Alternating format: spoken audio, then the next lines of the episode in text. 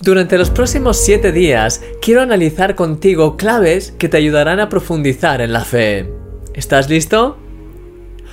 ¿Cómo consideras que se encuentra tu fe?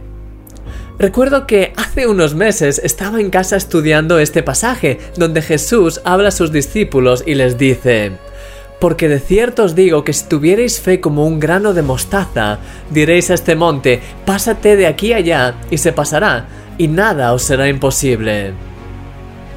Al leerlo, hubo algo en mí que me tocó profundamente y que nunca había visto antes. ¿Sabes cuál es el secreto del grano de mostaza? Un grano de mostaza tiene clara su identidad. No le importa ser pequeño. Él sabe que llegará a ser una planta enorme. Lo lleva escrito en su ADN. Esto me recordó la historia de Abraham. Dice la Biblia que él no se debilitó en la fe al considerar las circunstancias que le rodeaban, sino que siguió creyendo en la promesa de Dios de que él iba a darle un hijo, aun cuando todo parecía estar en contra. Dios contestó a esa fe haciendo un milagro increíble.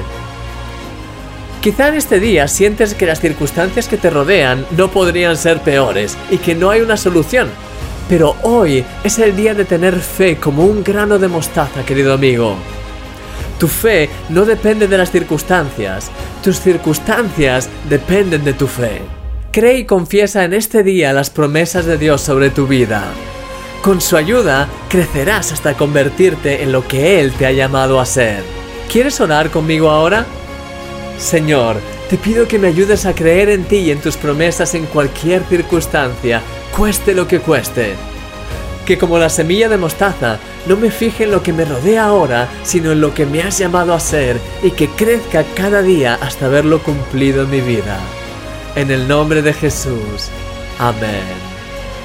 Eres un milagro.